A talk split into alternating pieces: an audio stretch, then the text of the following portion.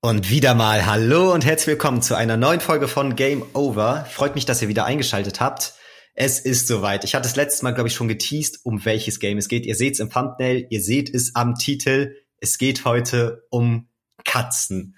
Und der gute Jonas begleitet mich natürlich. Und Hallo. ja, lässt sich bisschen Überspiel updaten, denn es ist ein Game, was du selber noch nicht gezockt hast, ne?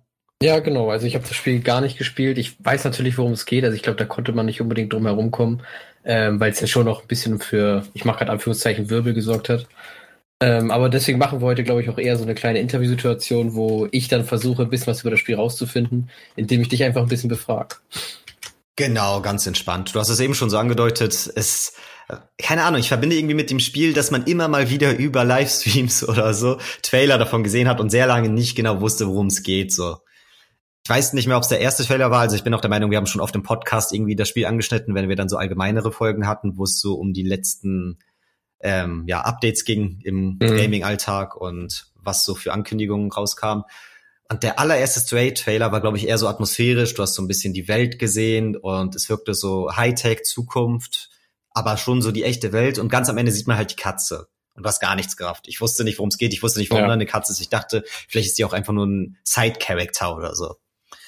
Aber mit der Zeit hat sich halt rausgestellt, nee, es ist wirklich ein Katzengame, in dem du eine Katze spielst.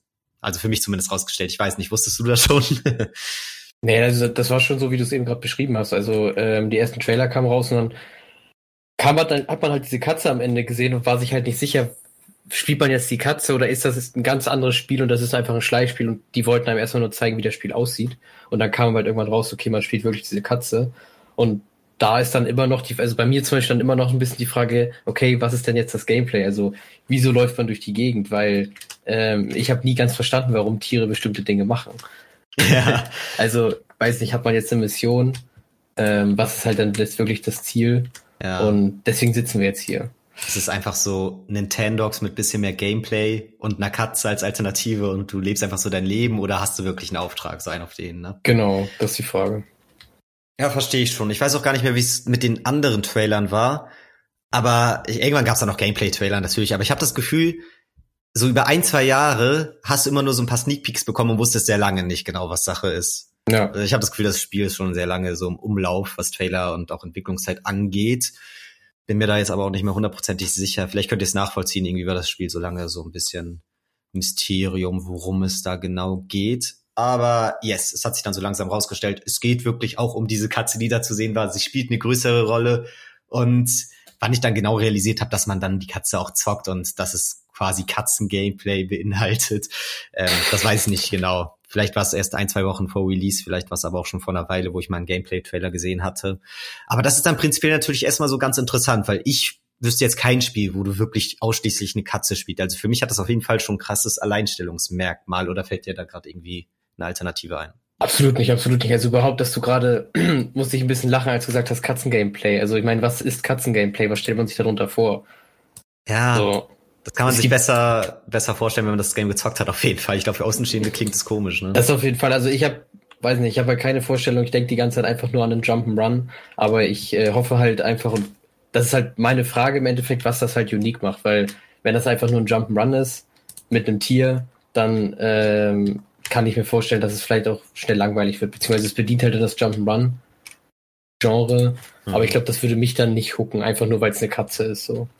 Ja, verstehe ich. Da ist dann auch irgendwie, das könnte auch jedes andere Tier sein, in dem Zusammenhang, wie du es gerade ja. dargestellt hast. Ne? Es könnte auch ein Hund sein oder es könnte auch ein Bär sein oder so oder halt ein Mensch. Es wird keinen großen Unterschied machen. Es muss schon irgendwo auch wichtig sein, dass es eine Katze ist und gut eingebunden sein. Genau. Das muss man dem Spiel auf jeden Fall geben. Also dieses eben benannte Katzen-Gameplay ist richtig gut umgesetzt. Ich kann euch ja mal so ein bisschen, ja, versuchen, das zu erklären, damit ihr es euch besser vorstellen könnt. Du spielst halt wirklich diese Katze und Warte mal, warte mal, lass das so anfangen. Du kannst ja mal einmal erzählen, wie das Spiel anfängt. Wahrscheinlich ist. wirst du so, oder nee, wie das Spiel anfängt, weil ja. du wirst ja wahrscheinlich irgendwie so ein kleines Tutorial auch am Anfang haben, weil das ist ja nicht so wie jetzt irgendwie, weiß nicht, ähm, WoW, wo halt jeder eigentlich schon weiß, wie das Spiel geht, wenn man sich das neu kauft. So. Nee, das stimmt, das stimmt. Da war ich auch komplett unschlüssig im Vorhinein und konnte mir nichts vorstellen. Aber es fängt so an, dass du eine Art Höhle oder ist nicht unbedingt eine Höhle, ist aber ist auf jeden Fall ein Ort innerhalb einer ja einer Umgebung, sage ich mal, wo man trocken bleibt, so eine leige, leichte ähm, nennt man sowas? Einkerbung in einer Wand oder so, keine Ahnung. Ist schwer, okay, ich kann es jetzt okay. nicht mehr ganz nachvollziehen. Denkt einfach an ja. eine Höhle. Und Denk dann chillen ähm, ein paar Katzen zusammen.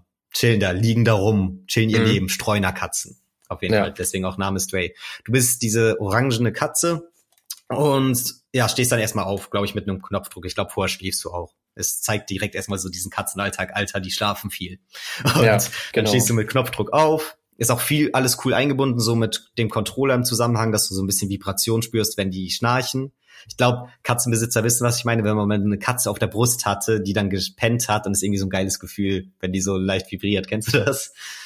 Ja, ja, also äh, auch Schnurren oder sowas. Ja, ja, genau, genau, das Ding. Und das ist irgendwie über den Controller auch ganz gut übermittelt. Du hörst dann auch die Katze über den Controller und so. Auf der PS5 zumindest. Gibt's ja auch für PC. Ähm, und dann stehst du halt auf, gehst erstmal zu deinen Katzenfreunden, kannst dich mit, ich glaube, der Dreiecktaste so ein bisschen an den rumreiben, so ein bisschen kuscheln, so. Ja, ja. War, glaube ich, das Ding. Dann machst du das erstmal bei jeder Katze und raffst nicht so ganz, was ist hier das Ding. Dann merkst du, okay, es war wirklich mein Auftrag, auch diese drei Katzen so, mich an den so zu schmiegen. Weil okay. die dann irgendwie auch ihren Ort verlassen, sich woanders hinchillen. Und dann legst du dich wieder zu denen und pennst. Und dann vergeht quasi so die erste Nacht. Das war dann erstmal das erste Mal so von wegen, okay, lauf rum, beweg dich als Katze und ja, mach so ein paar Dinge. Also quasi einfach einen Knopfdruck und dann passiert eine katzenmäßige Animation. Ja, ja. Sowas gibt zum Beispiel. Ich weiß nicht, ob es zu dem Zeitpunkt auch schon passiert, aber es gibt dann auch so Orte, wie ein Teppich zum Beispiel auf dem Boden oder irgendeine Holztür oder sonst was, wo du dann hin kannst, auch einen Knopf betätigen kannst und dann geht die Katze daran und kratzt da die ganze Zeit so dran mit beiden Pfoten. Mhm. Wie zum Beispiel eine Katze bei euch im Haushalt, die dann irgendwie durch die Tür will oder so. Obwohl ja, es genau. in dem Fall eher, glaube ich, um dieses Krallen irgendwie abbauen geht oder so oder was sie da machen, keine Ahnung, dass ihre Krallen nicht so lang sind und die die so ein bisschen stutzen wollen. Ja, ja. Ähm, deswegen machen die das, glaube ich, auch aus Spaß oder weil es halt sein muss auf Holz und nicht, weil sie da auch unbedingt immer eine Tür geöffnet haben wollen oder so. Aber das gibt's oft in dem Game, dass du da so Orte hast, sei es ein Teppich, sei es sonst was, da hingehst, eine Taste drückst und dann immer schön die beiden Trigger hoch und runter drücken musst, damit du mit beiden Pfoten da gleichzeitig rumkratzt. Und das ist halt irgendwie schon sehr cool eingebaut, weil die Art und Weise, welche Knöpfe betätigt werden müssen, dir irgendwie ein ganz gutes Gefühl dafür geben, als hättest du da gerade wirklich eine ja, realistische Bewegung, so was man halt mit dem Controller umsetzen kann, gerade mit diesen mhm. haptischen Trigger-Tasten beim PS5-Controller. Genau, und dann noch ein wichtiger Aspekt, so fängt das Spiel an und dann bist du danach so ein bisschen mit deinen Katzenfreunden unterwegs. Läufst so ein bisschen rum, äh, hast eigentlich so einen relativ einfachen Path, also das ist relativ deutlich, wo du lang gehst, das ist quasi so ein langer Schlauch durch eine Welt, wo du erstmal gar nicht weißt, was abgeht, leben da noch Menschen, sind jetzt eher, eher so Roboter am Start, weil die hat man ja in den Trailern gesehen oder mhm. in vielen Vorschauen. Und die Welt wirkt aber noch relativ normal, relativ friedlich, aber schon verlassen. Ähm, ist in so einem ja, Industriegebiet, würde ich jetzt mal sagen, wirkte das auf mich. Aber schon viel von der Natur so eingenommen. Du siehst viele ja, Grasflächen oder oft sind Pflanzen irgendwo rausgewachsen an Orten, die eigentlich nicht so bewachsen wären, weil da eigentlich auch viel Industrie ist, wie gesagt, weißt du? Ja, Deswegen kriegst ja. du da schon so ein Feeling. Was ich sehr cool fand am Anfang, weil ich so dachte, okay, ich mag das irgendwie, dieses, du wirst hier so reingeführt, dir wird gar nichts erzählt und das ist das Gefühl, du merkst so, was hier die letzten Jahre vielleicht abgegangen ist, weil das spielt ja augenscheinlich in der Zukunft, merkst du einfach anhand des Gameplays und anhand der Welt, die du begutachtest. Das war so meine Wahrnehmung und das fand ich einen sehr coolen Ansatz. Läufst du halt so mit deinen Katzenfreunden lang, das geht auch nicht so lang. Merkst du die Sprungmechanik, du hast schon gesagt, ist es ein Jump and Run? Ist es nicht? Ist es eher so ein Action-Adventure? Okay. Und das Interessante ist, dass du gar keinen richtigen freien Sprung hast. Du drückst jetzt nicht die X-Taste und springst einfach so hoch und musst zielen, wo du lang jumpst, sondern du gehst irgendwo hin an einen Ort, wo die Katze rein theoretisch hoch oder runter jumpen könnte oder rüber jumpen, wenn eine Lücke irgendwo ist. Und wenn du dann da hinguckst, dann wird dir die X-Taste an der jeweiligen Stelle angezeigt, wo die Katze hinspringen kann. Und dann drückst du die X-Taste und die Katze springt das safe hin. Okay. Was ja, wo man jetzt vielleicht denken könnte, da fehlt mir so ein bisschen die Freiheit, war zumindest auch so ein bisschen mein Ansatz, wo ich dachte, irgendwo schade. Irgendwo hat es aber auch Sinn ergeben, weil du dann nochmal an so einem, ja, da kann so eine ganz kleine Spur sein, sei es jetzt irgendwie einfach an so einer Reling oder so oder irgend so ein schmaler Pfad, wo du denkst, okay, das wäre jetzt schon gefährlich, da hoch zu jumpen, wenn ich das selber kontrollieren würde. Aber Katzen können das ja auch echt gut. Die sind ja mega elegant und irgendwie gibt dir das noch mehr von diesem Feeling, okay, du kannst da so einen richtig schmalen Pfad einfach lang gehen und die Katze hat da kein Problem mit, weil ja. du auch so ein bisschen lang geführt wirst als Spieler und da controllermäßig gar nicht so viel machen musst. Du fällst auch nicht runter, wenn du mit dem Stick da irgendwie Richtung Abgrund drückst, sondern die Katze bleibt halt einfach stehen. So. Okay. Ähm, und du kannst halt auch nirgendwo falsch runterjumpen, weil du nur springen kannst, wenn dir die X-Taste an der Stelle angezeigt wird, wo du lang jumpen kannst.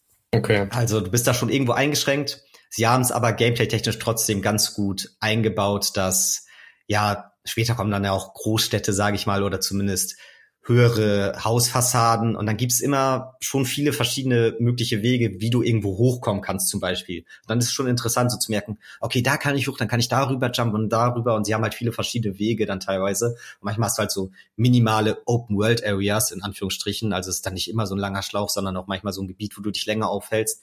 Und da macht's dann schon Bock, auch mit der Mechanik trotzdem Sachen zu erkunden, weißt du? Und dann fühlt es sich nicht mehr so eingeschränkt an, sondern schon irgendwie stimmig und gibt dir mehr von diesem Cutscene-Feeling, weil die ganze Art und Weise, wie sie sich bewegt, was sie für Geräusche von sich gibt, ähm, ist irgendwie einfach sehr gut umgesetzt, weißt du? Deswegen meinte ich halt auch dieses Katzen-Gameplay oder dass es ein Katzen-Game ist. Das lebt es halt so komplett aus, weißt du? Okay, sehr gut. Und das ist halt cool. Auf jeden Fall. Ähm, es gibt zum Beispiel auch eine Taste, Kreis ist das, glaube ich, wo du einfach miaust. Und es hat eigentlich keinen Sinn. Du kannst einfach miauen, so oft du Bock hast, so. Also die ist auch immer auf Miauen geschaltet? Ja, genau. Das ist nicht so eine Action-Taste, okay. Genau, weil es gibt gar nicht so viele Tasten. Es gibt Dreiecktaste ist, glaube ich, dann immer so zum Kommunizieren. Vierecktaste ist, glaube ich, die Action-Taste und X ist die Sprungtaste. Mhm. Genau, so ungefähr. Bin mir gerade nicht sicher. Es ist eine komische Abfolge an Tasten, fand ich auf jeden Fall mal. Ich fand es immer ein bisschen weird, dass Viereck und Dreieck so oft Bestätigungstasten waren, was du eher als X kennst. Aber da hatten Ja. die halt so einen klaren Cut. Ähm, yes, und so viel mehr gibt's zum Gameplay auch gar nicht zu sagen tatsächlich. Wahrscheinlich hast du jetzt diese schwere Vorstellung, okay, was geht da eigentlich ab? Ist es ein Action-Adventure, aber du springst nur rum und läufst rum oder was? Ne? Was ist da jetzt so das große Ding? Ja, im Endeffekt, also ich, ich glaube jetzt halt, dass du, du spielst halt eine Katze und so wie ich das verstanden habe, ist es jetzt auch keine Katze, die man irgendwie hört, die dann irgendwie irgendwas erzählt oder sowas, sondern es ist halt wirklich eine Katze und äh, man kriegt dann einfach von einem HUD erzählt, okay, weiß ich nicht, lauf dahin oder kuschel irgendwie Katzen, beziehungsweise du, du kannst halt rumlaufen und kriegst dann teilweise halt die Action-Taste angezeigt, ähm, die dir dann halt einfach sagt, was du da machen kannst, was dann wahrscheinlich dich irgendwie ans Ziel bringt. Ich habe noch nicht ganz verstanden, ob du jetzt wirklich eine Quest hat oder ob es halt ich sage jetzt mal, ein übergeordnetes Ziel gibt. Genau, dazu komme ich jetzt, wenn ich die Story noch ein bisschen ähm, Ja. konkreter erzähle. Ähm, das war ja alles nur der Anfang, wo du mit den Katzen langläufst. Dann kommt aber der, ja, der fatale Vorfall, sage ich mal. Ist auch relativ am Okay. Anfang, deswegen kein Spoiler, passiert in den ersten paar Minuten. Ähm, dass du halt bei einem Sprungversuch automatisch, das ist halt geskriptet, abrutscht und den Abgrund runterrutscht. Alter. Und deine Katzenfreunde gucken runter und denken so, fuck. Und du rutschst runter und denkst so, fuck.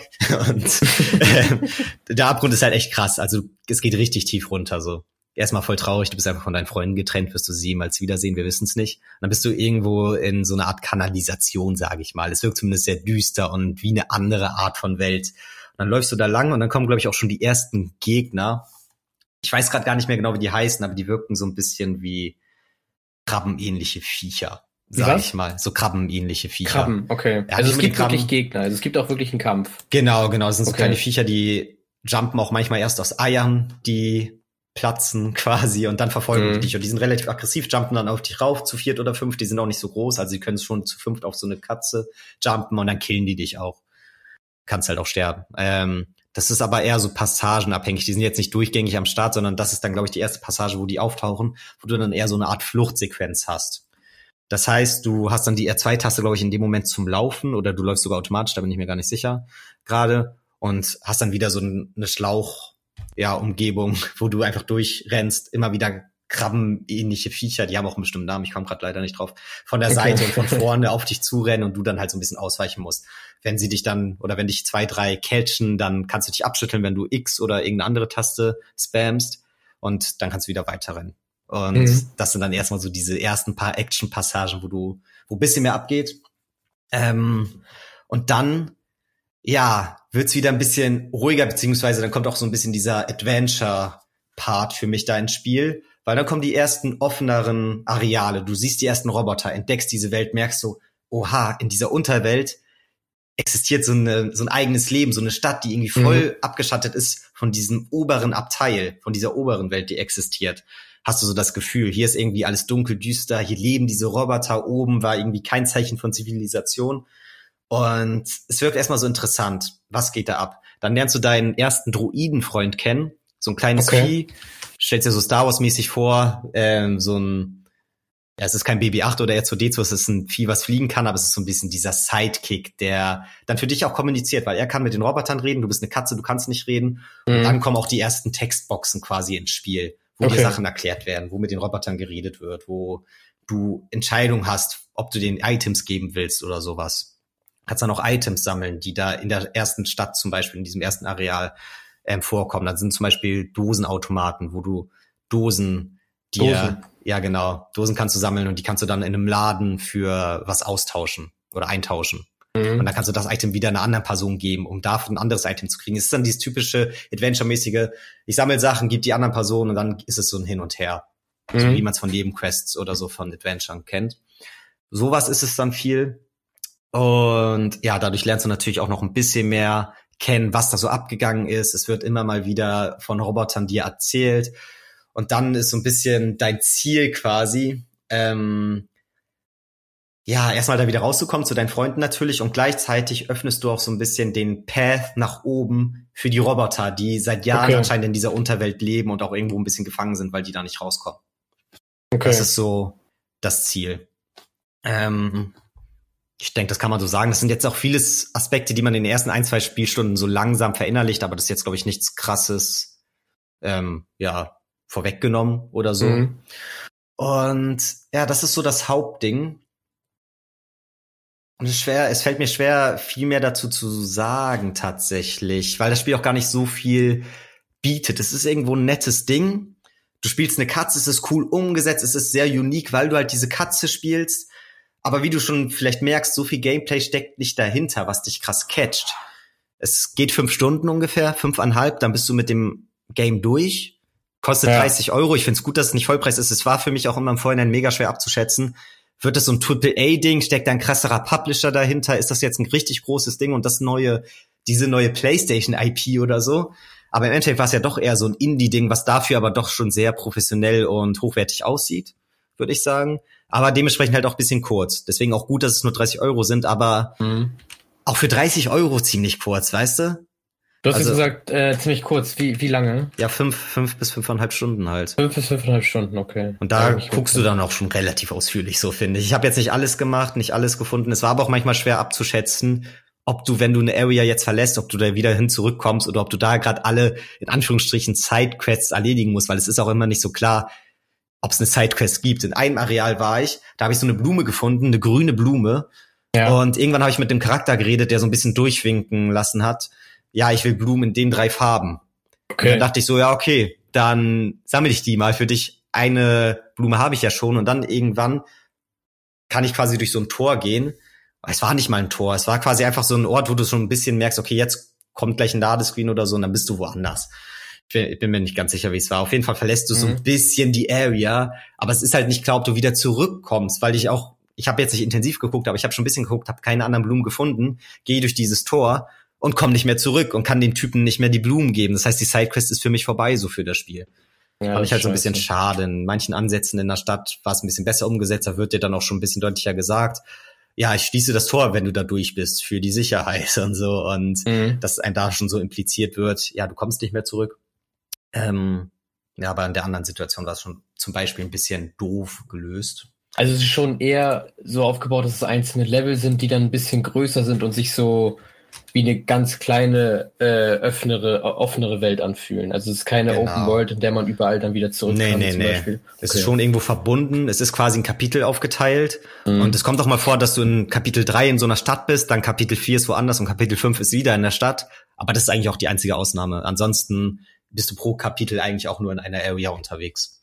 Okay. Ähm, weil du halt leider nicht zurück kannst, wo du hergekommen bist. Und dann gibt's diese paar Sammelaktionen. Und es ist irgendwie schon, es ist schon gut umgesetzt. Mit den Möglichkeiten, die sie der Katze gegeben haben, haben sie schon ein paar interessante Rätsel da so eingebaut. Das geht dann auch zum Beispiel um irgendwie Safe knacken und rausfinden, okay, wo ist der Code? Das kennen wir, glaube ich, alle aus Videospielen, wo du dann erstmal guckst, okay, da ist eine Wand, da ist irgendwo vier Zahlen sind da eingebaut, könnte das der Code sein? Obwohl, nee, da hinten habe ich mal ein Heft gefunden oder oh ja, da ist ein Foto von dem Paar von der Wohnung, wo ich gerade unterwegs bin. Ich denke da jetzt gerade an The Last of Us oder so und dann kannst du das Foto umdrehen und siehst, okay, da ist das Datum, wann die geheiratet haben und im gleichen Haus oder in der gleichen Wohnung ist auch ein Safe versteckt. So diese Art und Weise, die Codes rauszufinden für Saves, weißt du?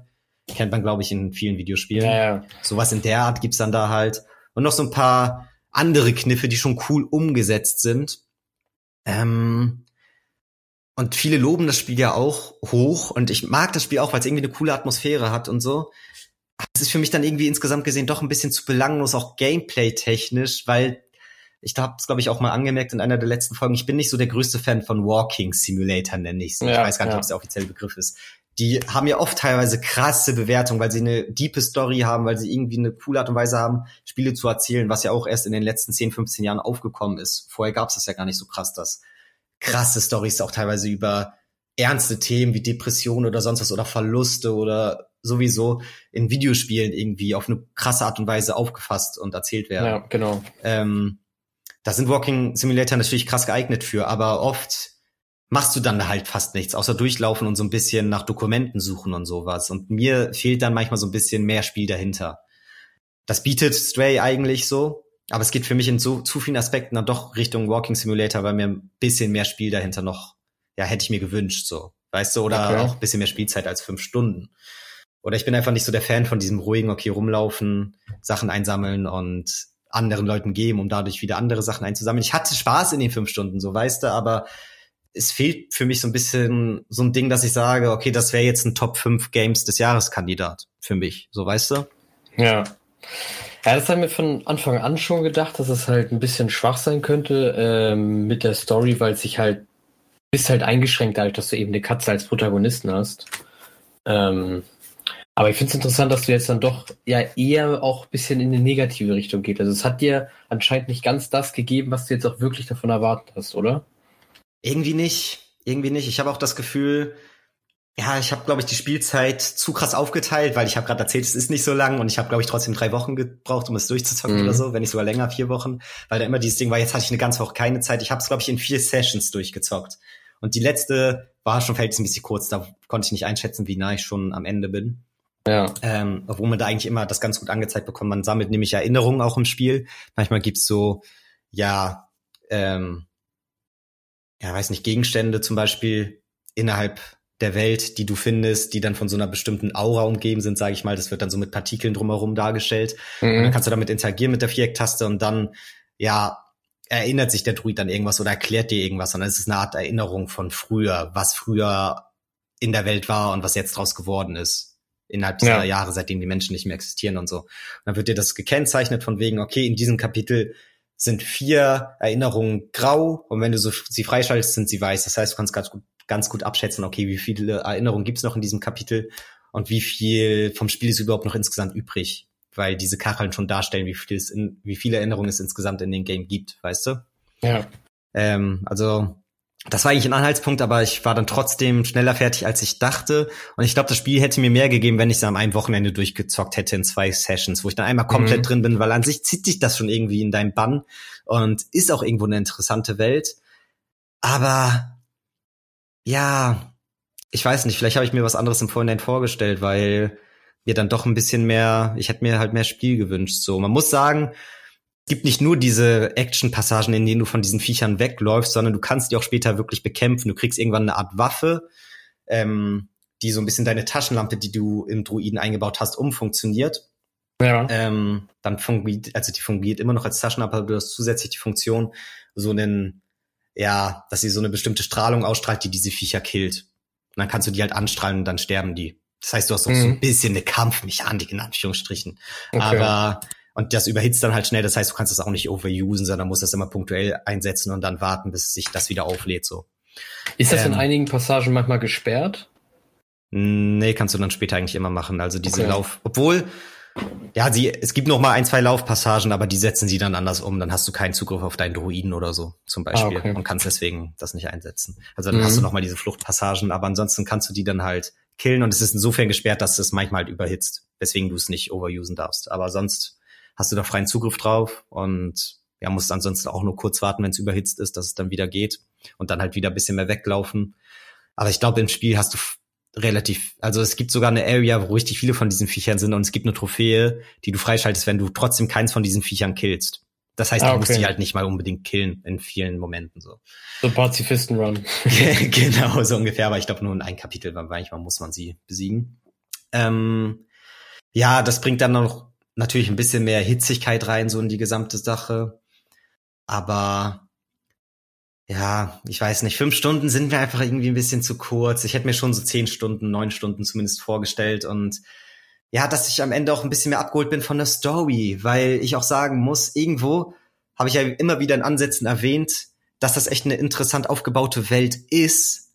Aber in diesem Moment, wo du diesen Druiden hast und anfängst mit diesen Robotern zu kommunizieren, irgendwo ist das ein interessanter Ansatz weil es ja auch wichtig ist, vielleicht könnte man sagen, um mehr von der Welt wahrzunehmen. Aber ich hätte es, glaube ich, noch geiler gefunden, wenn du diesen Druiden gar nicht hast oder er nicht so dein Übersetzungsmedium ist, sondern du wirklich einfach straight up da durchläufst durch die Welt und dir alles nur anhand der Dinge, die du als Katze siehst, denken musst, was hier passiert ja. ist. Und du noch krasser die Welt aufgebaut hast und es einfach nur so ein Ding ist, ja, dass die Welt erzählt die Geschichte. Und das hätte für mich einen krasseren Step gehabt. So, da hätte das Spiel für mich auch was Besondereres gehabt. Das hätte mir so Wally-Vibes gegeben, weißt du? Ja. Bei Wally war es auch so, die erste Hälfte ist eigentlich einfach noch krasser, wo du wirklich eine Wally auf der Welt hast und er redet nicht und interagiert einfach mit Dingen und du denkst so, Alter, wie heftig ist das gerade, wie gut kriegt der Film das hin? Und die zweite Hälfte, wo da mehr Menschen vorkommen, die ist immer noch gut, aber die hat nicht dasselbe Niveau für mich. Man denkt immer so an diese erste krasse Hälfte, die ohne wirkliche Stimmen so gut auskommt. Und das hätte ich mir von dem Spiel auch gewünscht, so. Ja, das stimmt auch. Also Wallys Stärke ist halt wirklich Wally, der Roboter an sich halt.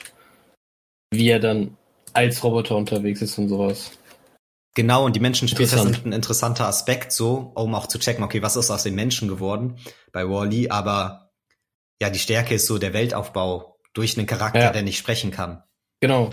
Und ich finde, Stray hat eigentlich einen ähnlichen Ansatz und hätte es gar nicht gebraucht, dass du so standardmäßige Dialoge mit irgendwelchen Robotern führst.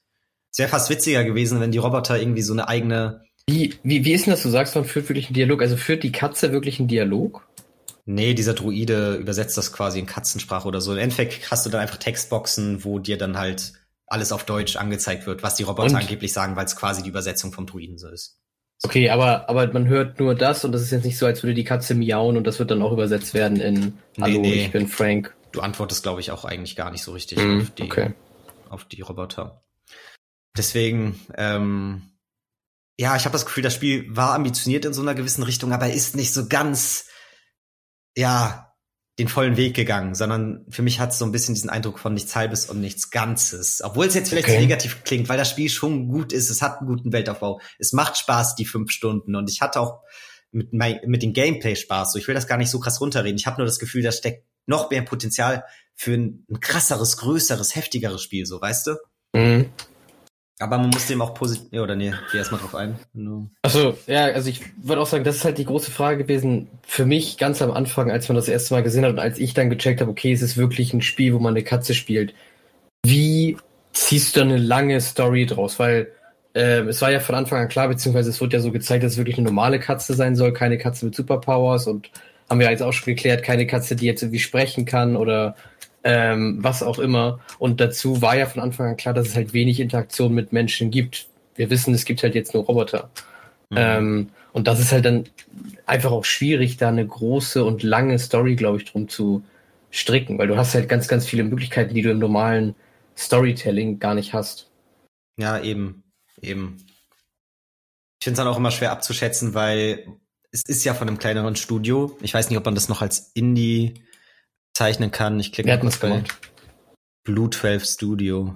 Okay, kenne ich gar nicht.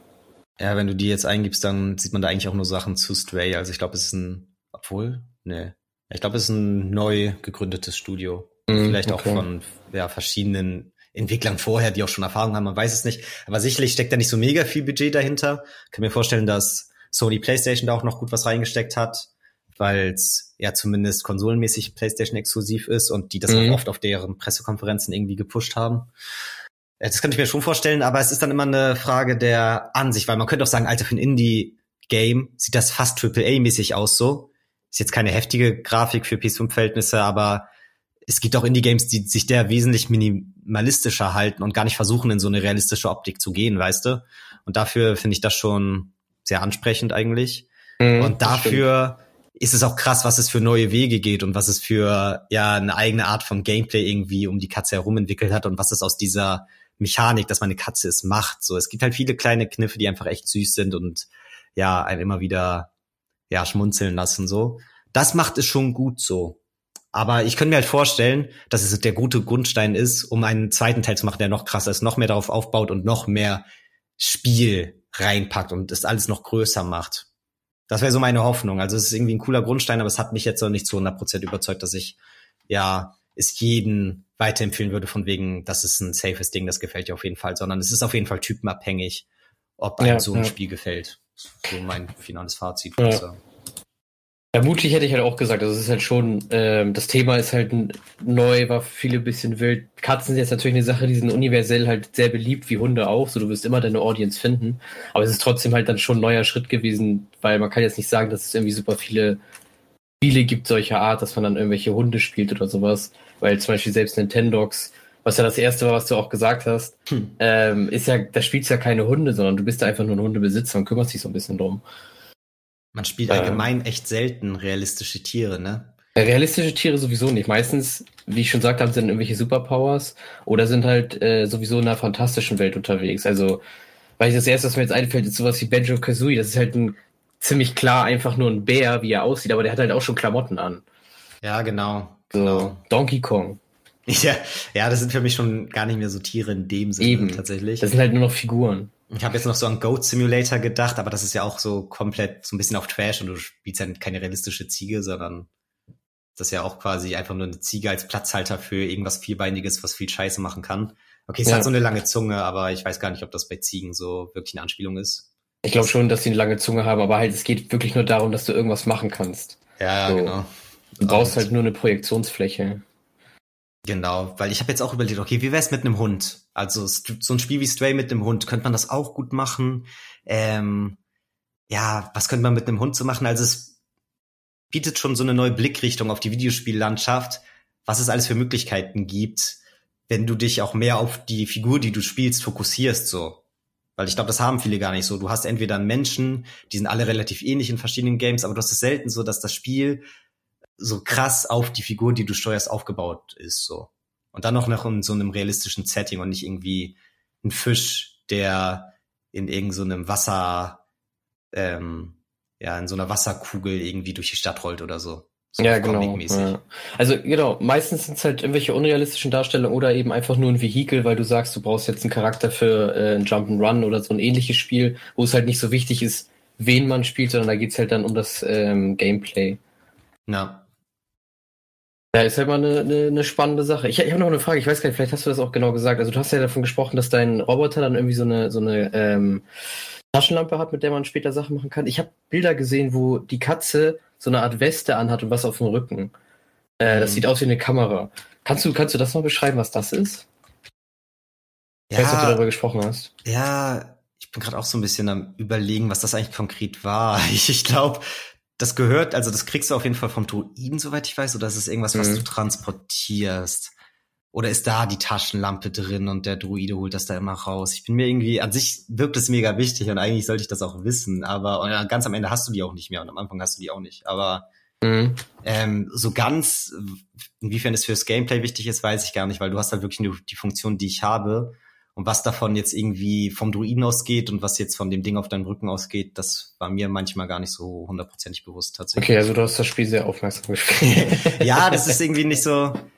Ich kann auch sein, dass da die, dass das so eine Art PC ist, wo der Druide dann auch diese ganzen Erinnerungen, die du einsammelst, dass die da drin so ein bisschen getrackt werden und es gehört zum Druiden dazu und ist auch so ein bisschen seine Aufladestation oder so. Ja. Weiß ich leider gerade nicht mehr. Ist der denn eigentlich, ist der so menschengroß oder ist der klein, der Druide? Der ist klein, der ist kleiner als die Katze. Okay, okay. Das ist eher so zwei Augen, so wie eine Drohne, wie so eine kleine Drohne. Okay, okay. Ja, aber halt so ein bisschen mit einer, ja, dass du ein bisschen checkst, dass da was hintersteckt, so. Ja, also ja. ein bisschen vermenschlicht, sage ich mal, vom Aussehen her, dass du da ein bisschen mehr dich mit identifizieren kannst. Und mit dem Druiden passiert auch noch viel. Da ist auch ein bisschen Backstory hinter. Das ist jetzt nicht einfach ein random Druide oder so. Das ist schon cool. Aber ja.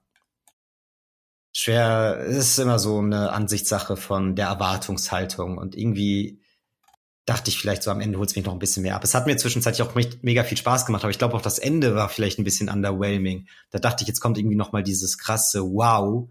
Mhm. Irgendwann ist es dann irgendwie zu Ende und dann hat mir ein bisschen was gefehlt. Vielleicht auch eine Erklärung. Ja, vielleicht habe ich eine Erklärung gesucht, die die die Entwickler gar nicht geben wollten, weil sie wollten, dass du dir alles irgendwie selbst denkst, was da jetzt wirklich passiert ist und so. Mhm. Und mir fehlt dann irgendwie noch ein bisschen so dieser Clou am Ende, der mir ein bisschen mehr in my face gedroppt wird, so. Ähm, ja, aber vielleicht genau ist das deren Intention auch gewesen. Und die wollten, ja, das alles genauso haben, wie es war. Und manche gehen da auch voll drauf ab. I don't know. Auf jeden Fall ein gutes Spiel wo für mich noch ein bisschen mehr Potenzial drin gesteckt hätte. Würd, würdest du insgesamt eine Empfehlung aussprechen? Und wenn ja, für wen würdest du eine Empfehlung aussprechen? Also es ist ja definitiv ein Spiel, was jetzt schon bestimmten Gamer-Typen auch anspricht und vielleicht bei einigen Leuten dann auch eher auf äh, Enttäuschung oder Unverständnis mhm. stoßen wär, würde. Ja, also ich würde es auf jeden Fall nicht den Leuten empfehlen, die eher so diese AAA-Gamer sind, die mhm. so ihre, ich meine, das ist selbstverständlich, dass die Leute, die nur viel vom Call of Duty zocken, jetzt nicht straight zocken werden, aber auch die, die dann so sagen, okay, so ein Last of Us zocke ich mal, so ein Uncharted, vielleicht sogar ein Witcher oder so. Ich glaube, wenn das nur deren Ding ist, dann sind die von Stray so ein bisschen abgeschreckt, weil es denen auch zu kurz wäre und dann doch zu wenig Action abgeht so. Mhm. Ähm, aber ich würde es auf jeden Fall den Leuten das, äh, empfehlen, die da schon Erfahrungen mitgemacht haben, die vielleicht mal so ein Walking Simulator gezockt haben, auch ruhigere Games mögen und auf jeden Fall Bock auf Atmosphäre haben so und gar nicht immer so dieses krasse Gameplay hinterbrauchen, sondern auch einfach denken, okay, abends trinke ich schön mein Käffchen, äh, mach's mir gemütlich unter meiner Bettdecke und zock auf ganz entspannt das Game und hab gar keinen Stress oder so und hab auch gar keinen Bock, mich irgendwie zu stressen, indem ich irgendwie, ja, keine Ahnung, Leute auf Leute richtig zielen muss und die treffen muss mit meiner Waffe oder so, was dann schon wieder so ein Stressfaktor ist für manche, worauf die keinen Bock haben. Ja, überhaupt einfach schwere Spiele, ne? Also genau, kann auch Jump in One sein oder sonst was. Ja. Richtig springen. Sondern hier wirklich ein bisschen entspannter. Die einzigen Stresspassagen sind halt mit diesen Viechern. Ähm, für die würde ich es empfehlen und halt allgemein für Leute, die wirklich krass into Katzen sind. Weil das schon ein krasser Mehrwert ist. Ich habe zum Beispiel eine ja. Arbeitskollegin, die ist echt so ja, ich will nicht Katzenfanatikerin sagen, aber die ist da schon krass hinterher. Die hat zwei Katzen, die ist da voll drin, die kennt sich mega aus und die hat das Game auch gezockt und ja, ich glaube, für die ist das einfach nochmal ein anderes Level, so das Game zu zocken, diese kleinen Ist sie insgesamt, so. ist sie insgesamt äh, auch eine Gamerin? Ja. Okay. Ja. Deswegen, aber jetzt nicht auf dem Level, wo sie alles Mögliche zockt, was irgendwie, oder wo sie da so komplett wie wir drin ist oder so, sondern mhm eher so, dann zockt sie mal ein bisschen Fall Guys, dann zockt sie mal Animal Crossing mhm. und dann halt okay. sowas wie Stray, weil sie Bock auf eine Katze hatte so oder beziehungsweise ja. weil das halt nochmal so ein Connection Point für sie ist. Und ich glaube, da kriegt man schon sehr viel, ja, das wertet das Spiel schon krass auf, weil du einfach noch mehr wertzuschätzen weißt, wie gut diese Katze auch umgesetzt ist von der Art und Weise, wie sie sich bewegt, was du für Sachen mit ihr machen kannst und ja, du bist vielleicht emotionaler noch ein bisschen mehr drin, mhm. könnte ich mir vorstellen. Ja. So. Das auf jeden Fall. Also ich meine, wenn, wenn das Thema dich anspricht, das ist immer ein Mehrwert. Ja, und es ist so, ich gucke gerade auch durch so ein paar Google-Bilder. Ist schon süß gemacht, wie auch diese Roboter. Die sind auch gut umgesetzt, auch rein vom Design her, wie die trotzdem, die haben immer so einen Bildschirm quasi als Kopf, so eine Art kleiner Fernseher, wo du dann so ein bisschen mhm. Emoji-mäßig deren Emotionen wahrnehmen kannst. Und trotzdem haben die Klamotten so Baskenmützen, Schals und so. Sieht halt trotzdem relativ menschlich aus. Und dann, wenn die mit der Katze interagieren, ist das schon echt süß gemacht. Wenn du siehst, wie denen als Robotern da trotzdem das Herz aufgeht. Wenn du als Katze so, da gibt's auch welche, die laufen da halt wirklich lang. Du kannst dich vor die stellen und dann geraten die wirklich in Stolpern so. Mhm. Ah, also das sind halt wirklich die schönen Dinge, wo du echt viel Wert drauf legen kannst. So, ja. Also da ist es dann halt echt interessensabhängig. Bin ich gespannt, vielleicht denken jetzt Leute, voll mein Ding, habe ich Bock drauf. Vielleicht denken Leute auch dadurch, ja, doch nicht so, wie ich es mir vorgestellt habe. Mal gucken, wäre ich drauf gespannt, ob Leute es deswegen jetzt wegen dieser Podcast-Folge vielleicht sich anschaffen. Könnt ihr auf jeden Fall gerne berichten auf Social Media. Und insgesamt auch die Meinung. Also was, ja. was ist das Fazit von den Leuten? Haben die vielleicht das rausgezogen bekommen, wirklich, was sie genau wollten? Oder fehlt denen auch irgendwas? Ich kann, für manche ist es vielleicht sogar das Game des Jahres so, mhm. wenn es genau deren Sparte trifft. So würde ich nicht. ganz verwirrt. nee, nee, das hätte ich sogar Verständnis für so, weil ich glaube, für eine gewisse Sparte macht es halt auch sehr, sehr viel richtig so. Nur für mich hat halt noch ein bisschen was gefehlt so. Man muss auch ähm, sagen, Die Trophäen finde ich noch ganz cool, was du da teilweise machen musst. Abseits von den ganzen 100% haben die da so ein paar Kniffe eingebaut, wie ähm, zum Beispiel, dass du eine Trophäe kriegst, wenn du neunmal stirbst. Okay. Wegen ja, neun, neun, neun neun Leben. Leben. Ja. Ja. genau. Sowas ist ganz cool. Die habe ich, glaube ich, auch gar nicht. Ich hatte eigentlich auch die Hoffnung, dass ich das Spiel ohne Sterben schaffe, aber am Ende bin ich ein, zwei Mal gestorben. War ich Mhm. dann noch ein bisschen zu hektisch in diesen ähm, Situationen mit den Viechern, die ich jetzt die ganze Zeit Viecher. Viecher nenne. Ich Ja. will jetzt mal gucken, einmal zum Abschluss, ähm, Viechers. wie die heißen, weil mir das unangenehm ist, dass ich den Namen nicht weiß. Stray, Viecher. Enemies, Viecher. Viecher, Zergs, ja, oder Zurks. Zurück. Ja. Wie bei Buzz Lightyear. Also hast du eigentlich Buzz Lightyear gespielt? ja, genau. Ähm, ja, das waren schon coole Passagen. Ich hatte sogar überlegt, ob ich das Game, was jetzt eher wieder dafür spricht, dass ich es gut finde, ob ich das 100% durchzocke, beziehungsweise für die Platin-Trophäe, Mhm. weil da gar nicht mehr so viel fehlt. Mir fehlen ein paar Erinnerungen, gehe ich halt nochmal in die, ähm, ja, in die verschiedenen Kapitel rein. Ich glaube, das kann ich alles ganz gut nachholen. Ein, zwei sind noch ein bisschen knifflig, die sollten klar gehen, aber es geht eine Trophäe, die ist dann doch wieder ein bisschen nerviger. Da sollst du das Spiel in unter zwei Stunden durchspielen. Was nochmal dafür spricht, wie kurz es ist, weil das ist jetzt, glaube ich, Ja. kein Hardcore-Speedrun, wo du wirklich, ja, richtiger Pro-Gamer sein musst, damit du es hinkriegst, sondern wenn du das Spiel kennst und ungefähr weißt, okay, zuerst muss ich zu dem Roboter da das holen, dann muss ich direkt dahin, weil vieles ja auch Welt entdecken, was das Spiel in die Länge zieht. Aber wenn du Mhm. weißt, wo es hingeht, dann geht's echt schnell. Dann kriegst du es halt auch easy in unter zwei Stunden durchgespielt, so. Das ist dann halt einfach zu wenig für ein Game, was dich richtig krass beeinflusst oder weiter beschäftigt, so. Ja, also ich kann mir halt vorstellen, dass was du jetzt erzählt hast, dass es auch ein bisschen vielleicht darum geht, dass man das nicht nur einmal spielt, sondern vielleicht mehrmals. Hm. Ähm, aber da hätte ich dann jetzt auch gesagt, also vielleicht, vielleicht gibt's ja auch was, aber da müsstest du dann vielleicht auch irgendwie deine Katze irgendwie customizen können oder noch irgendwas anderes äh, anlernen können, dass sich auch während des Spielens jetzt nicht alles komplett gleich anfühlt, obwohl man halt dieselben Level nochmal durchgeht. Aber es fühlt sich halt schon so an wie so ein Spiel, was man halt vielleicht wirklich äh, zweimal anfasst, Minimum, um dann eben auch die ganzen äh, Trophäen zu haben, weil es eben einigermaßen einfach ist, bei dem Spiel sich die Trophäen zu holen. Ja, genau. Aber ich weiß, was du meinst. Ich habe eben auch ein bisschen durch die Google-Bilder geguckt und habe da eine Mod gesehen, anscheinend auf dem PC, wo du Garfield zocken kannst, dann halt quasi anstatt die Katze. Stell dir vor, wie cool wäre das. Du zockst das Game durch und hast dann als New Game passt ähm, Garfield. Ja, also ich genau, sowas hätten die einfach mal. Ich habe auch schon ein paar Mal gesehen, dass irgendwie Leute geschrieben haben, äh, ich habe eine Mod gebastelt, dass ich meine Katze irgendwie reingebaut habe oder sowas ins, richtig cool. ins Spiel. Das ist auf Reddit relativ viel gewesen.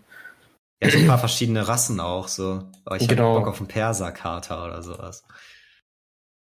Also das ist wieder schwer, extra für so eine alternative Katze eine ganz andere Haarstruktur und so aufzubauen. Die haben dann ja auch, da ist das ja auch schwierig. Aber wäre halt cool gewesen. Vielleicht kommt auch DLC, ich könnte mir auch DLC zum Game vorstellen tatsächlich. Ich glaube, da, die haben auch weltenmäßig da echt ein bisschen was offen gelassen, was noch kommen könnte. Und es könnte auch andere Katzen geben, die dann für das DLC relevant sind. So. Mhm.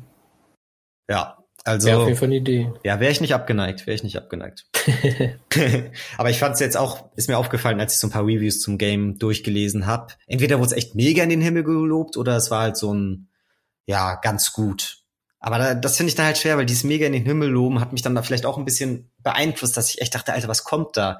Steckt da irgendwie noch ein bisschen mehr hinter? Und das Ja. war es dann halt nicht, sondern es war dann einfach wieder dieses, eine nette Idee, ganz gut durchgezogen für die paar Spielstunden, die man hat. Aber es ist dann auch immer so schwer. Wie, so ein Game kann man nicht vergleichen mit einem Last of Us, God of War, Witcher, Elden Ring oder sonst was. Und deswegen finde ich es so schwer, wenn das Game diese drei, vier Stunden, die du das zockst, das, was es will, eigentlich echt gut macht, ist es natürlich irgendwo schon für manche 90% Titel.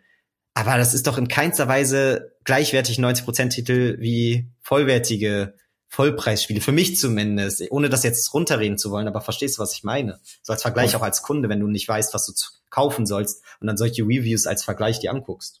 Auf jeden Fall. Also ähm, es ist definitiv ein bisschen verwirrend, wenn du halt so eine 90 siehst, weil man muss dann auch drüber nachdenken, dass halt die Leute, die sich Reviews auf jeden Fall angucken und sich viel damit auseinandersetzen, oft auch Leute sind, die halt viel in der Branche unterwegs sind, also beziehungsweise in der äh, Sektion. Das heißt, wenn du dann immer nur Gutes hörst und dich viel mit Videospielen auseinandersetzt, bist du ja auch der Meinung, okay, da muss ja jetzt irgendwas an dem Spiel neu sein, was ich auch vielleicht noch gar nicht kenne, was ich noch nicht gesehen habe, was mich wegflasht. Und wenn halt das Neue dann einfach ist, dass man wie wir es jetzt schon oft genannt haben, Katzen-Gameplay Ja. ganz gut umgesetzt hat und es sich einfach sehr, sehr cozy anfühlt, dann ist das oft so eine Sache, dass Leute dann ein bisschen enttäuscht sind. Also ja auch oft so, wenn dann einfach eine Welt gut aussieht oder sowas, dass das halt, ja, am Anfang ist das alles schön, aber dann hat man oft auch Leute, die sich dann wieder beschweren, dass die Welt zu groß ist, was auch immer.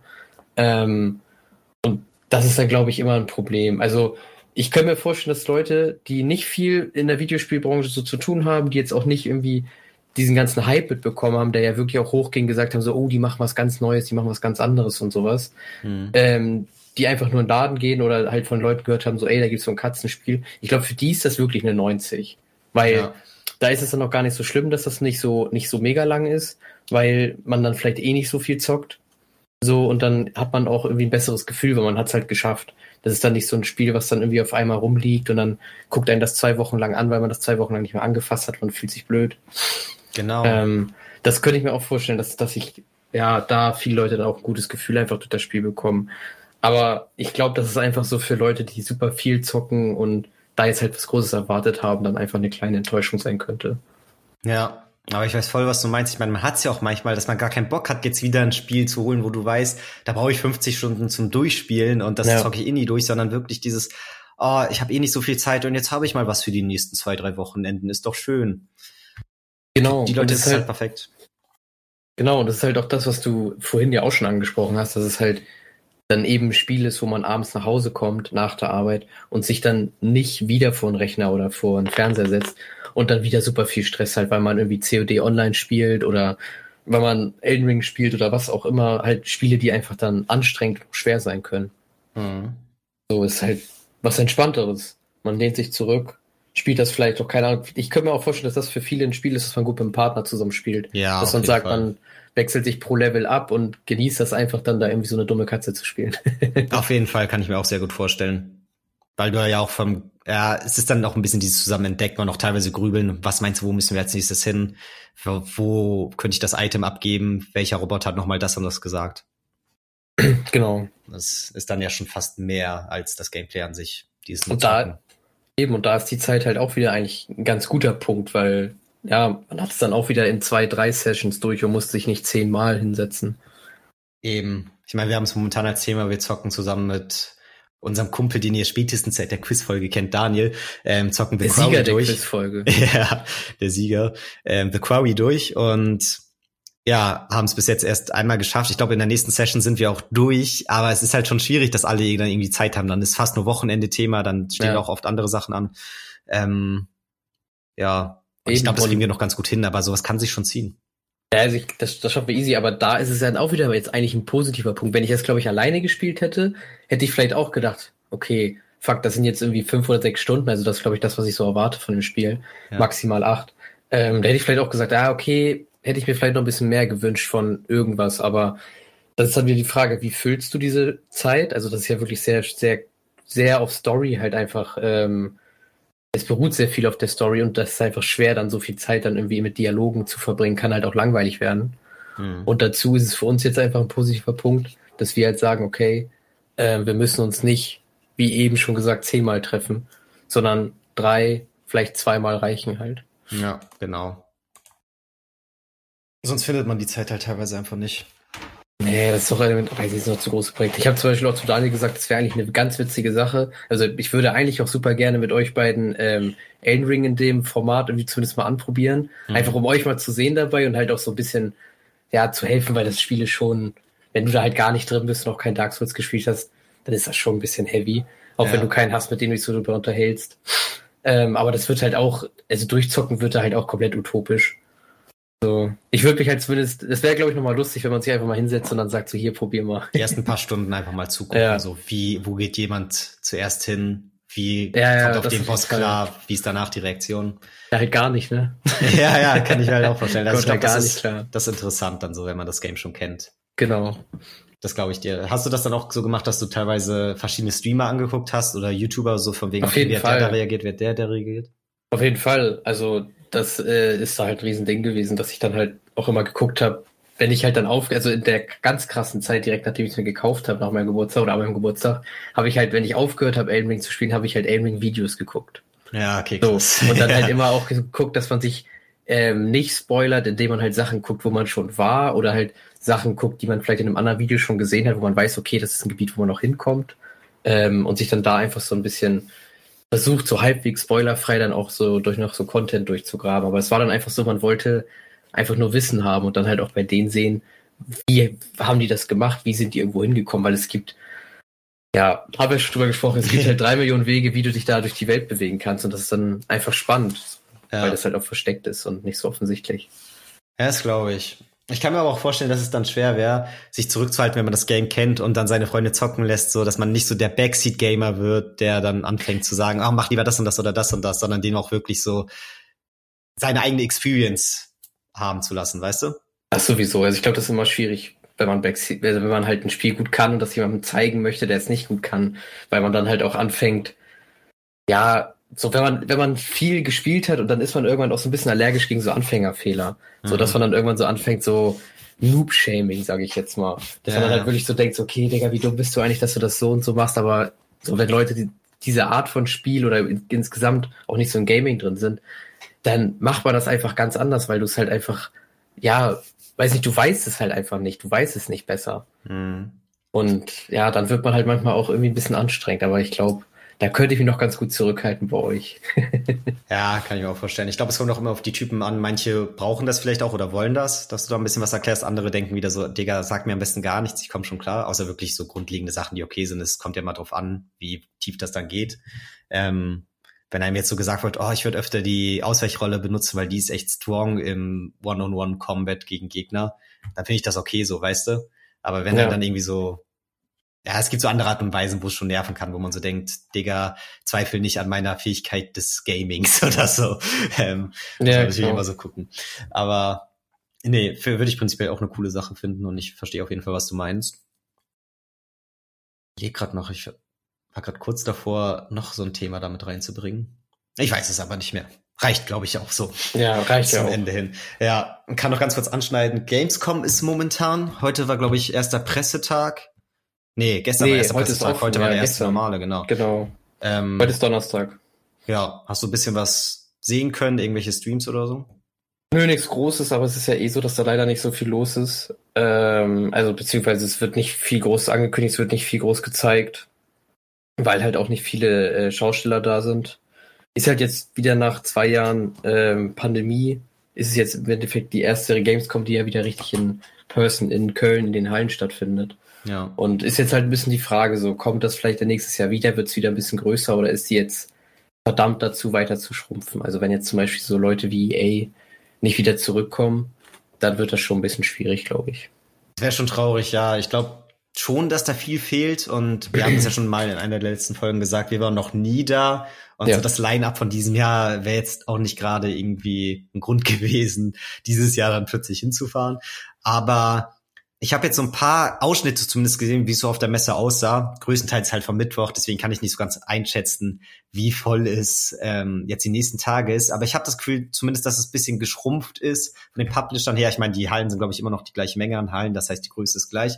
Ich glaube, es entschlackt das auch so ein bisschen so oder mhm. entschleißt mhm. oder keine Ahnung gerade, wie das Wort heißt, worauf ich hinaus will, aber ähm, dass du ein bisschen mehr Platz hast, dass es ein bisschen mehr wieder angenehmer ist, auch wirklich als Fan hinzugehen und da vielleicht auch wirklich mal Games zu zocken, weil ich auch immer so dachte, ja, natürlich, die großen Publisher fehlen, aber ich glaube, Gamescom gibt ja auch ganz viel einfach, dass du da da bist und irgendwelche Demos von GameStocks, die du gar nicht so kennst, vielleicht kleinere Indie-Entwickler, trotzdem irgendwie coole Stationen, irgendwelche neuartigen VR-Technologien, die dann irgend so Stand getestet werden, einfach so ein bisschen dieses Event und so Sachen zocken, ja. da zum ersten Mal erleben und gar nicht so dieses große neue AAA-Game ausprobieren. Und ich glaube, das könnte dieses Jahr echt gut funktionieren, so anhand von den Sachen, die ich zumindest so gesehen habe. Hat mich das so trotzdem angesprochen. Und ich glaube, es gibt auch auf einer anderen Art und Weise trotzdem viel, dieses Jahr da zu sein.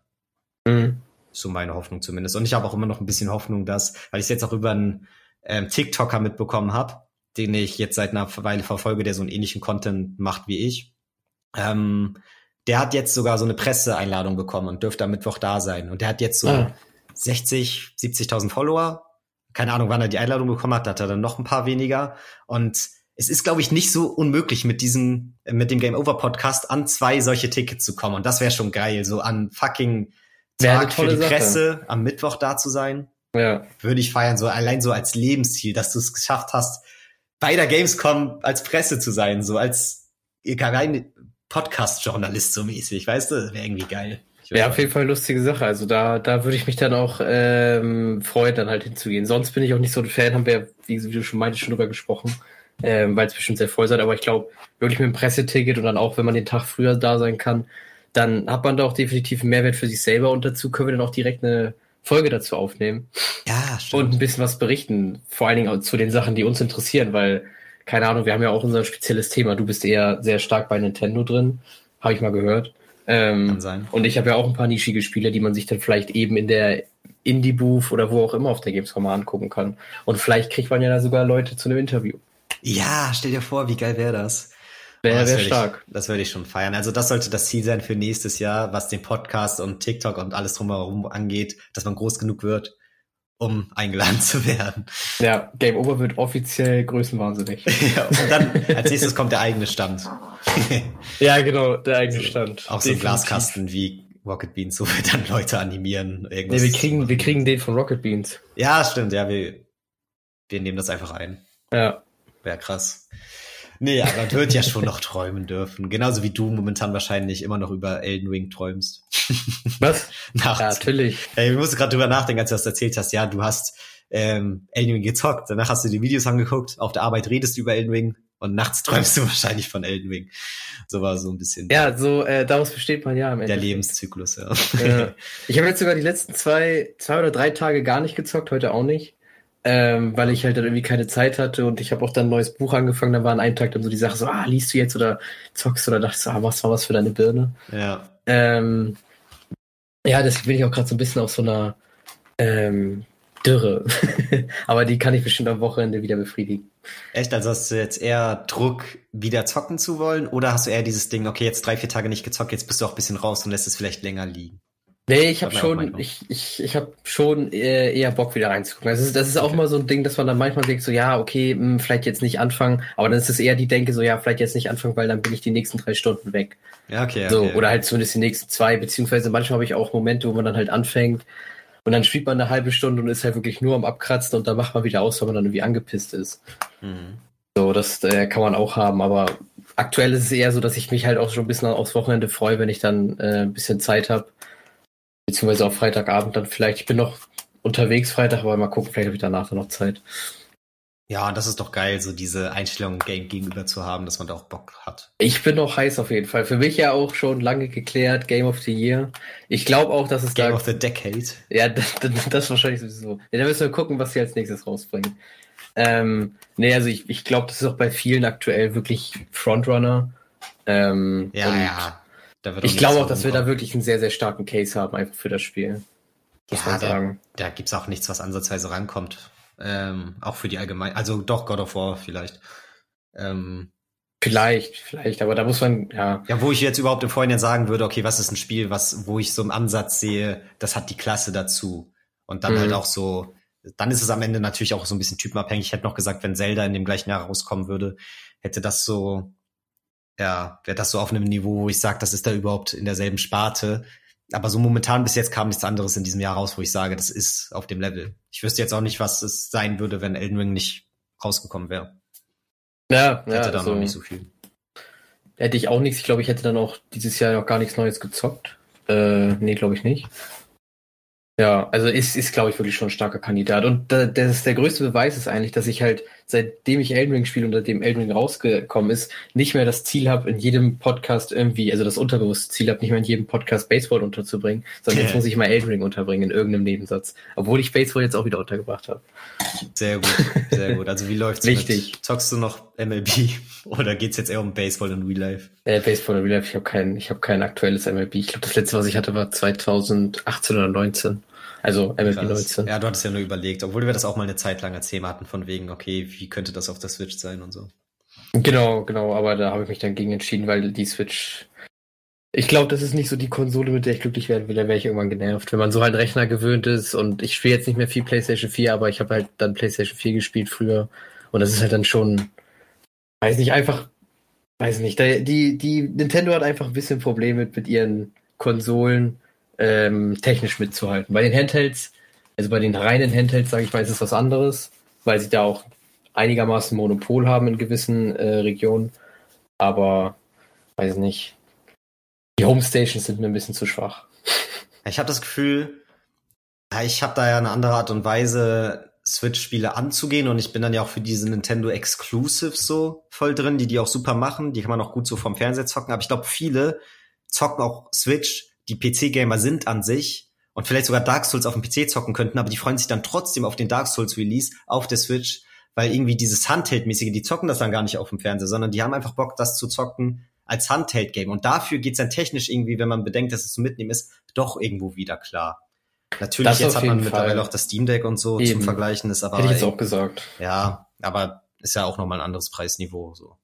Man hat sich irgendwie bis jetzt, habe ich das Gefühl, noch nicht so durchgesetzt. Also die meisten Leute, also ich fahre nicht viel Zug, aber ich habe das Gefühl, wenn Leute Zug fahren würden, um dabei zu zocken, dann haben die immer noch eine Switch am Start. Ja, auf jeden Fall. Das auf jeden Fall. Also die Sache ist ja auch, dass der Handheld-Markt im Endeffekt von Nintendo regiert wird. Also es ist halt normal, dass du einen Gameboy ähm, am Start hast oder ein DS oder sowas. Ich meine, man hat auch ähm, zu der Zeit, wo die aktuell waren, hat man auch viele Erwachsene mit dem DS und sowas rumlaufen sehen, was halt, ich sage jetzt mal retrospektiv schon immer noch ein bisschen komischerer aussieht, als jetzt, wenn man so eine Switch in der Hand hat. Ja, äh, für einen Erwachsenen. Und deswegen ist, glaube ich, auch einfach die Nintendo-Marke und ähm, da halt federführend. Also die Leute kennen sich damit aus, die Leute wissen, Nintendo baut sowas und Nintendo selber hat halt auch viel Erfahrung damit. Ich finde aber auch, das haben sie mit der Switch richtig gut gemacht, dass sie so ein bisschen seriöser geworden sind, auch vom Look and Feel, dass es irgendwie für Kinder trotzdem geil ist, auch mit den verschiedenen farbigen Joy-Cons und so. Aber ja, dass es mittlerweile auch für Erwachsene cool wirkt, irgendwie eine Switch zu benutzen und es nicht so ein Ding hat von wegen, ich zocke hier gerade eine Konsole für Kinder. Weißt genau. du? Natürlich, den ja. Ansatz haben trotzdem manche so, aber ja, im Vergleich zu Wii U ist das ein Weltenunterschied, vor allem auch, wie es vermarktet wird, so was für Leute in den Werbungen dargestellt werden. Ähm, ganz anders. Bei der Wii U ganz viele Kinder und so, bei der Wii oft auch. Und bei der Switch jetzt eher so junge Erwachsene. Ja, genau. Spricht halt ja, im Endeffekt, an. Ja, genau. Im Endeffekt, wo die Wii ja auch schon angefangen hat, ein bisschen erwachsener zu werden, einfach auch durch das cleane weiße Design, ähm, haben sie halt mit der Switch eigentlich wirklich den nächsten Schritt gemacht, dass sie halt wirklich weiter die erwachsenen Leute angesprochen haben, aber immer noch kinderfreundlich geblieben sind. Ja, das stimmt. Das stimmt. Ja. Eine Sache ist mir gerade noch eingefallen zum Abschluss. Ich weiß nicht, ob du die noch gehört Jetzt hast. Das ist auch relativ kurz.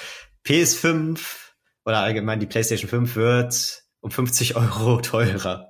Tatsächlich. Also sie ist nicht nur nicht erhältlich und wird auch nicht irgendwie jetzt fast zwei Jahre nach dem Release günstiger, wie es andere Konsolen teilweise schon gemacht haben, sondern sie wird 50 Euro teurer in beiden Modellen. Jetzt kostet die ja, Version, wo du Disk reinstecken kannst, 550 oder 549,99 oder so. Und die Digital Edition 450. Ja, ist halt, ist halt Wirtschaft. Ne? Also ich ja, meine, es ja. gibt sie nicht, wie du schon gesagt hast, es gibt sie nicht. Das heißt, es gibt einen riesen Markt dafür, es gibt einen riesen Absatzmarkt, also super viele Leute, die das kaufen wollen. So, und du hast halt Shortage überall an allen möglichen Teilen auf der ganzen Welt. Also dazu die Inflation ist halt relativ klar, aber ist halt, wie du schon meintest, ist wirklich eine komische Sache, weil sonst sind die Konsolen halt immer günstiger geworden, aber normalerweise war es auch so, dass du halt spätestens ein Jahr nach Release eigentlich jeden Kunden dienen konntest, beziehungsweise dass sie dann im, im Saturn oder Mediamarkt standen und du einfach hinlaufen konntest, die eine mitnehmen kannst.